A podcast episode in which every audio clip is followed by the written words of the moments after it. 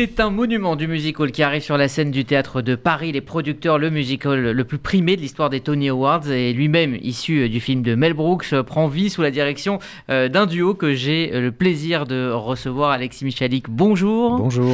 Vous êtes l'un des auteurs et dramaturges les plus doués de votre génération. On vous dit ça tout le temps. Merci. Et ce n'est pas faux. Et ce n'est pas faux. On peut citer vos grands succès comme Edmond, le porteur d'histoire ou encore une histoire d'amour. Laurent Bentata, bienvenue. Bonjour.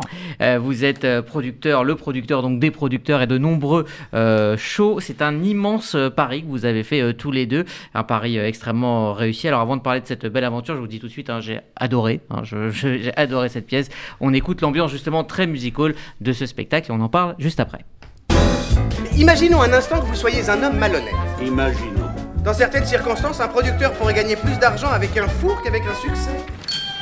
Bloom, où est-ce que vous allez? Vous avez déjà pris votre pause pipi. Je ne vais pas faire pipi, je vais faire carrière. Quand je serai un producteur, j'aurai des tas d'assistants. Elle est dans le show. Attends, attends, attends, attends, une minute, on sait même pas s'il y a un rôle pour elle dans le show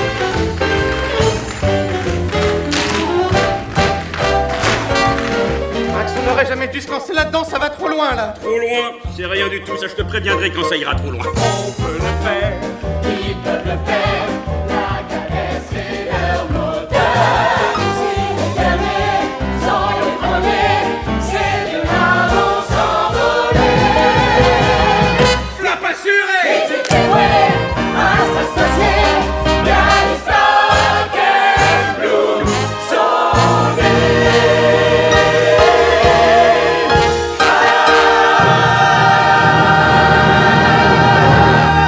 Les producteurs au théâtre de Paris, évidemment, c'est mieux avec les, avec les images. Alors, on va rappeler euh, brièvement l'histoire de ce monument de l'humour euh, juif euh, new-yorkais. On est en 1968 et donc Mel Brooks sort donc d'abord au cinéma The Producer, un film politiquement totalement fou, incorrect. Je vous laisse faire, comme on dit, le, le pitch. Le pitch du film? Tu veux y aller, Laurent Vas-y, vas-y, tu fais très bien.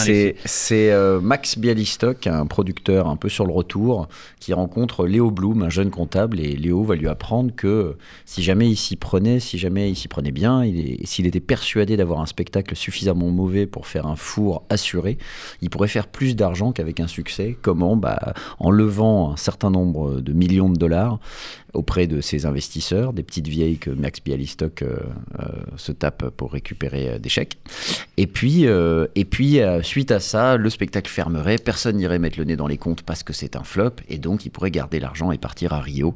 Et il se met en tête de monter le plus mauvais spectacle de tous les temps, à savoir Des fleurs pour Hitler, une comédie musicale à la gloire du Führer, écrite par un nazi réfugié à New York et fan de Broadway. Avec le pire des metteurs en scène euh, également. Euh, c'est extrêmement osé pour parler de Mel Brooks. On est euh, 23 ans après la fin de, la Deuxième Guerre mondiale de, sortir un tel film parce que euh, c'est un film où on met en scène finalement voilà, une certaine admiration du Troisième Reich. Oui, je pense que c'est tout le courage de Mel Brooks à l'époque hein, d'avoir d'avoir fait ce pari, hein, parce qu'il fallait imaginer ça, hein, effectivement, 20 ans après, après euh, la Seconde Guerre mondiale, de tenter ce pari réussi, puisque euh, quand on voit où on en est aujourd'hui, euh, il, a, il a bâti tout ça sur l'humour juif, sur l'humour d'autodérision, mais en s'inscrivant aussi sur, sur, sur le nazisme. Donc c'est en, en, prenant tout le monde, tout le monde y, y va pour euh, dans, cette petite euh, image, que ce soit les gays, que ce soit les femmes, que ce soit les juifs. Euh, et, et c'est ça qui fait la force de Mel Brooks, c'est cette autodérision qui, qui, enfin, en tout cas, qui, qui a jalonné son parcours depuis, depuis des années. Quoi. Alors, Oscar donc du meilleur scénario en 1969, et puis cela va devenir près de 20 ans, 30 ans plus tard, une, pièce hein, euh, euh, montée euh, à Broadway. Max et Léo chantent On peut le faire. Et à quel moment tous les deux vous vous êtes dit On peut le faire, on va le faire? euh, c'est un spectacle qui a eu euh, donc effectivement plusieurs vies euh, puisqu'il est né d'un film de 67 et puis qu'il a été créé à Broadway en 2001 et qu'il a eu un carton, il a fait un carton énorme à Broadway. Ensuite ils ont fait le film adapté de la pièce qui a pas trop marché pour le coup. Et moi c'est ce film que j'ai vu et je me suis dit mais ça devait être un, un show incroyable. ce serait merveilleux de le faire en France. Et puis c'était il y a 15 ans et personne ne l'a fait pour diverses raisons. Et, un jour, euh, suite au succès de- d'Edmond, on, on avait pris un verre avec Laurent et, Eric Lousteau, son, associé. Et on s'est dit, mais euh, est-ce qu'il y a un rêve de comédie musicale que j'aurais envie de faire? Je dis, oui, moi, je rêve de faire les producteurs depuis 15 ans. Et, là, Laurent me dit, bah, moi, ça fait 10 ans qu'on essaie de le monter. Donc, on s'est dit, ah, bah, peut-être qu'on a un, coup à jouer à cet endroit-là. Et, on s'est mis d'accord. Et, sauf que les droits n'étaient pas libres pendant encore euh, un an ou deux. Et puis un jour, il me rappelle, il me dit, tu sais quoi, je crois que les droits se libèrent. Et, on est parti là-dessus. On a, on a trouvé un théâtre euh, qui n'était pas Mogador, parce qu'ils avaient déjà le Roi Lion. Donc on est allé, par- voir le théâtre de Paris, euh, qui, qui, sont, qui rejoint l'aventure. Et euh, Acme, qui est la boîte de production qui produit euh, tous mes spectacles aussi. Et on, et on est parti à, à- à plusieurs producteurs sur cette aventure des producteurs. C'est un concours de circonstances, mais on a l'impression que c'est encore plus à propos de le sortir en 2021, euh, là où on- il y a tous ces débats sur la liberté d'expression, sur l'humour. Or, Mel Brooks y va à fond et vous n'avez absolument pas, euh, Alexis Michalik, voulu euh, arrondir quoi que ce soit euh, dans, dans le propos. Euh, c'est quand même, il y, a deux, trois petits détails qu'on a un peu changé, mais, mais c'est euh, plus en ce qui concerne la place de la femme que, que le reste, qui, qui en ce moment effectivement est un peu touchy, mais en même temps, les personnages sont tellement fous, tous les personnages sont, tous les personnages de la, de la pièce sont extrêmes et, drôles et caricaturés à l'outrance. Je veux dire que de que euh, qu'on passe par Oula, la, la, la sténographe, euh, j'allais dire sténographiste, secrétaire slash réceptionniste complète blonde euh, à forte poitrine, euh, ou qu'on passe au couple gay euh, complètement excentrique et barré, euh, qu'on passe euh, sur les sur le jeune comptable euh, qui est vraiment un peu le petit enfant à sa maman et en même temps qui travaille dans une entreprise de comptable où on a l'impression que c'est la mine euh, et qui sont ty- tyrannisés par euh, par le par le chef comptable ou le producteur qui va se taper des, vieilles dames pour monter ses shows. On n'est vraiment pas dans la demi-mesure, hein, ni ni chez le nazi euh, qui est sur le toit en train de en train d'élever des euh, qui est passionné de comédie musicale et qui chante sur un toit de Broadway. On est vraiment dans un délire total et donc au final les digues cèdent et, on finit par assister à cette, cette salle qui rit euh, de manière hein, spontanée et qui communie autour de ce délire quoi. L'adaptation était euh, risquée, euh, Laurent Bentata, dans, la, en France tout simplement, puisque c'est un, musical qui a fait quasiment le tour du monde, qui n'était jamais arrivé en France. Est-ce que vous êtes posé la question, est-ce que euh, cet humour juif new-yorkais, avec toute cette autodérision, pouvait trouver son public en France? Or c'est le cas, puisque c'est absolument un, un énorme carton. Mm, Moi, je pense pas. Enfin, je l'ai vu, pour la petite histoire, il y a 15 ans. Moi, je l'ai vu en Espagne, à Madrid, en espagnol. Et je crois que j'étais le seul à rigoler là-bas. Et je me suis dit, il y a peut-être quelque chose. Donc, c'est certainement pas l'humour espagnol. J'étais avec des collègues allemands et néerlandais qui ne rigolaient pas non plus. Et j'étais vraiment le seul à rigoler. Je me suis dit, c'est vraiment. C'est vraiment, euh, c'est vraiment pour le public parisien. Et quand on voit le succès, que ce soit Woody Allen, des, euh, des Max Brothers, enfin tout, ça, c'est, euh, c'est, c'est une terre d'accueil. Cet humour juif new-yorkais est une, a une terre d'accueil en France. Donc je pense pas, on n'a pas voulu faire de compromis. C'est vrai qu'on on a beaucoup discuté, on a échangé avec Alexis, même surtout des blagues. Le premier filage, je me rappelle d'un clin d'œil qu'on a eu, d'un regard ensemble sur une blague. Mais on s'est dit, enfin, Mel Brooks n'a pas fait de compromis, il y a été. Il a pris cette, euh, cette, euh, cette option d'autodérision et il y a été à fond. Je pense que c'est un peu ce qui nous a habité dans cette euh, adaptation. Et notamment la, la, la- la représentation du, du monde gay, hein, très cageophole, hein, quand, quand on regarde la pièce à, à travers ce personnage de metteur en scène de, de Roger Debris et, et de tout son entourage. Là aussi, c'est pas très 2021 et pourtant, ça prend totalement. Ouais, mais aussi parce que l'histoire est, est ancrée dans la fin des années 50 euh, à Broadway, donc c'est quand même. euh, on n'est pas aujourd'hui, donc on peut aussi se permettre d'avoir des personnages un peu datés et, délirants dans leur, dans leur côté daté, mais, mais un peu datés. Et, euh, et je pense que c'est aussi ce qui sauve le truc, c'est que c'est qu'on parle pas de, on parle pas d'un couple gay aujourd'hui, on parle d'un couple gay à la fin des années 50 à New York, donc dans un contexte quand même où, on est moins dans une, dans une liberté, une possibilité, et puis une égalité des, femmes, des sexes, de tout ça. Donc on, on, on- on se dédouane aussi là-dessus. Il y a aussi ce côté, euh, ce côté époque. C'est vrai qu'il a écrit ça il y a 60 ans, quoi. Et puis c'est porté par des artistes aussi qui le font avec tellement de, Ouais. de générosité et d'authenticité que ça passe très bien. Ah, c'est vrai que la troupe de comédiens est absolument euh, fabuleuse. Ça, ça, c'est vrai que euh, mais c'est souvent le cas euh, dans, dans, dans vos euh, mises en scène, Alexis Michalik. Les, les comédiens ont un vrai, un vrai rôle et puis le, le- le rythme est très, est très présent. On en vient justement à la, à la mise en scène. Vous avez réussi à faire du, du Broadway avec cette touche Michalik, c'est-à-dire que il y a le rythme, il y a les trouvailles et on a l'impression que votre univers que l'on connaît, que le public apprécie, a été quelque part catalysé par la folie de Mel Brooks. Bah, déjà, je pense que mon univers euh, a été influencé par le monde de la comédie musicale dès le début, parce que c'était vraiment une passion d'enfance, la comédie musicale. Donc ce rythme permanent et cette place prépondérante de la musique dans la plupart de mes spectacles, ils viennent aussi de cet amour de la comédie musicale. Euh, je rêvais du jour où j'allais pouvoir toucher du doigt une vraie comédie musicale euh, à la Broadway, on va dire. Et effectivement, comme vous dites, c'était euh, une manière d'essayer de faire coïncider ces deux univers, et notamment euh, ma vision très troupière euh, du théâtre, euh, et donc d'arriver à créer une troupe de 16 artistes qui seraient tous mis en avant à un moment ou un autre. Bien sûr, il y a euh, les comptables, Serge Postigo et Benoît Coden qui font Léo et Max, il y a Régis Vallée qui fait Franz Lipkin, euh, il y a Roxane Le Texier qui fait Oula, Andy Koch et David Eguren euh, qui font Roger et Carmen. Et puis, au-delà de ça, il y a une troupe fantastique de- d'ensemble qui vont chacun avoir leur moment. Et on se souvient de Léo Mindron quand il joue l'aveugle le, au début euh, en dansant. On va se souvenir de euh, Marianne Orlovski euh, qui fait le juge, et qui fait de Eva Tezirovski qui fait aussi la, la capitaine Claquette. Enfin, je pourrais tous les citer, mais il y a, il y a vraiment une. euh, ou, Alexandre Bernot qui joue le, on va dire le nazi principal et qui chante des fleurs pour Hitler. Il est très fier de dire qu'il joue le nazi principal et on se fout tous de sa gueule évidemment parce qu'il nous dit ça. Et puis, euh, puis chacun a son petit, a son rôle, son moment. Il y en a qui ont juste une phrase, euh, mais qui la font très bien. Euh, Voilà, Melissa Linton qui est dans l'ensemble, qui est anglaise, elle a une phrase, elle joue la présidente du jury. À un moment, elle dit "Nous le trouvons extrêmement coupable", et elle le fait avec une telle passion, une telle énergie que c'est ça qui donne à l'ensemble sa force et, qui fait que les spectateurs en s'entendent, mais on a l'impression qu'ils sont tous en train de s'éclater, quoi. Et du coup, ça, et du coup, évidemment, c'est ça transparaît et ça se transmet au public et il y a vraiment cette sensation-là. Et on l'a ressenti dès le début, ça. Je pense qu'au niveau Mm. du casting, on a senti qu'il s'était passé quelque chose. Il y a beaucoup de, de rôles qui, sont, qui, qui étaient un peu comme une évidence. Et euh, quand on a annoncé à, à chacun, euh, euh, le- qu'en tout cas ils étaient choisis, il y a cette troupe qui s'est tout de suite constituée. Et ce que vous, les, les spectateurs ressentent sur scène, c'est vraiment ce qui se passe à l'intérieur. Il y a cette authenticité, il y a cette générosité, il y a cette complicité entre ces artistes qui est un vrai bonheur. Et les voir, les côtoyer au quotidien, c'est un vrai bonheur d'échanger avec eux. Alors sans tout révéler, euh, cette fameuse pièce des fleurs pour Hitler, eh bien, elle va voir le jour sous les yeux de nous, spectateurs.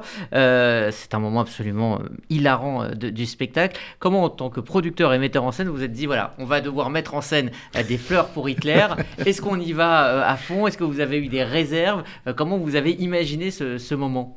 Je pense qu'on n'a jamais travaillé avec le frein à main. Je pense que. Non, ça se voit. non, mais franchement, on y a été sans se poser de questions. Alors, je sais pas, enfin, l'avenir nous le dira. Pour l'instant, le- du public est extraordinaire. Mais euh, non, on, on voulait pas se, se, brider.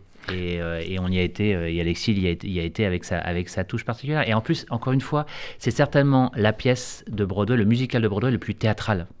Et c'est peut-être pour ça aussi que ça fonctionne enfin à Paris. Il y a eu quelques, il y a eu quelques trucs où je me suis dit bon là on va, on va, on va garder ça pour- vraiment, mais c'est absurde. hein, mais on est en répétition. Il y a eu des phrases qui sortaient comme non mais là il y a beaucoup de salut nazi quand même. Il faut, faut qu'il y ait un peu moins de salut nazi.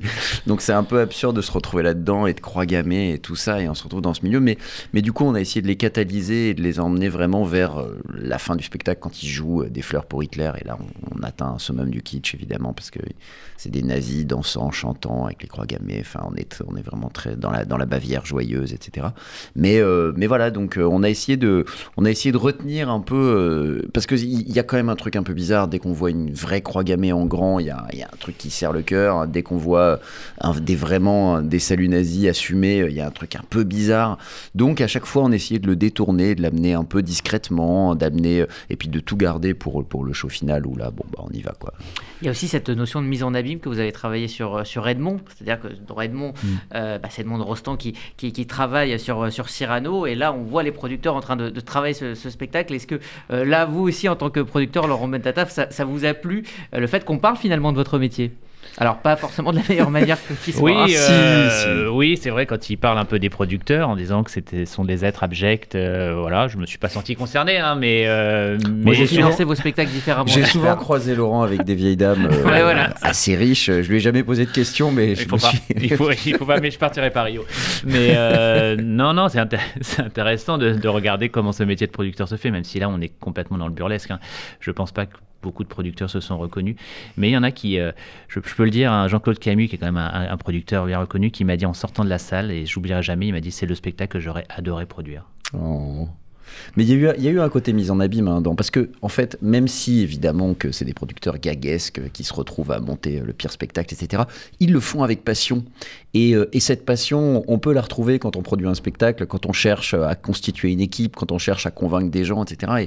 Et, et, et, et- et en ça, il y a vraiment une empathie sur la façon de faire, parce que même s'ils font des shows pourris, ils les font avec amour. Et on a tous fait des shows pourris avec amour Alors, quand, on a, quand, on a, quand on a produit. Je pense notamment à quelques spectacles de Laurent qui- dont il... Non, pas du tout. Pas du Non, tout, je valide, je valide, on fait toujours avec beaucoup de passion. Bien sûr, et, et- et il a fait un truc vraiment très mignon, c'est que, c'est que dans le spectacle, il y a tout ce truc avec Léo et Max euh, qui parlent de leur chapeau et, de, et du chapeau de producteur de Broadway. Et Léo dit Est-ce que je peux porter ce chapeau? Et Max lui dit Bah non, pas encore, t'as rien produit. Et à la première, euh, donc euh, Laurent nous a acheté à tous un chapeau de producteur de Broadway. donc on s'est tous retrouvés à poser avec notre chapeau de Lubavitch, J'ai dit qu'on avait un minion prêt. voilà, la Pour le- photo était très drôle. Mais il y a, y, a vraiment- il y a vraiment de la tendresse et de l'empathie sur tous ces personnages. Et donc, malgré tout, on raconte quand même la passion qu'ils ont pour monter un show, pour monter une comédie musicale. Et, j'espère que le, le public sent aussi que même si c'est tous des losers, bah, c'est des losers magnifiques.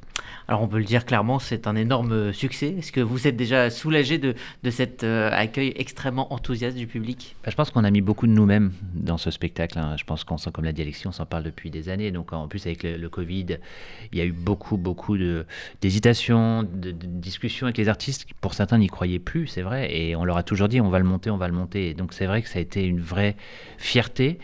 Et aujourd'hui, je crois qu'on vient de dépasser, euh, je crois qu'on a plus de 50 000 euh, billets vendus. Et, c'est un- oui, je pense que le, public est est au rendez-vous. On est quasiment rempli jusqu'à fin décembre.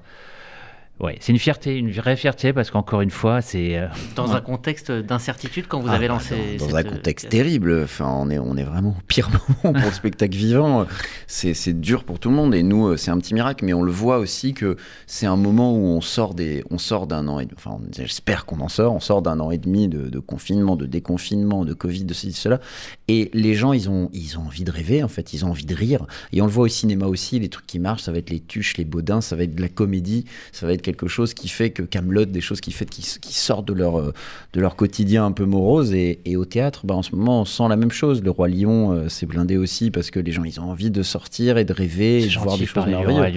Bah, c'est vrai, Euh, c'est vrai, également c'est vrai. produit par, euh, par un Pardon. très bon Pardon, producteur. exactement. Non, mais il y a un amour, de- je- parce qu'il y a un amour de la comédie musicale en ce moment qui se révèle et et, euh, et Les Français ont mis et du temps à, à prendre ce goût de la comédie musicale que vous avez depuis, euh, depuis tout jeune? Non, je pense qu'ils l'ont toujours eu. Ouais, je pense que- Starmania, depuis Starmania. Oui, puis l'ancêtre, faut pas oublier, l'ancêtre de la comédie musicale, c'est euh, ici, hein, c'est l'opérette. hein. donc, euh, non, c'est un juste retour des choses. Mm. Et c'est un retour à la maison et on est content de, de porter ce, ce drapeau. Et, et c'est vrai qu'avec les producteurs, c'est se lâcher prise.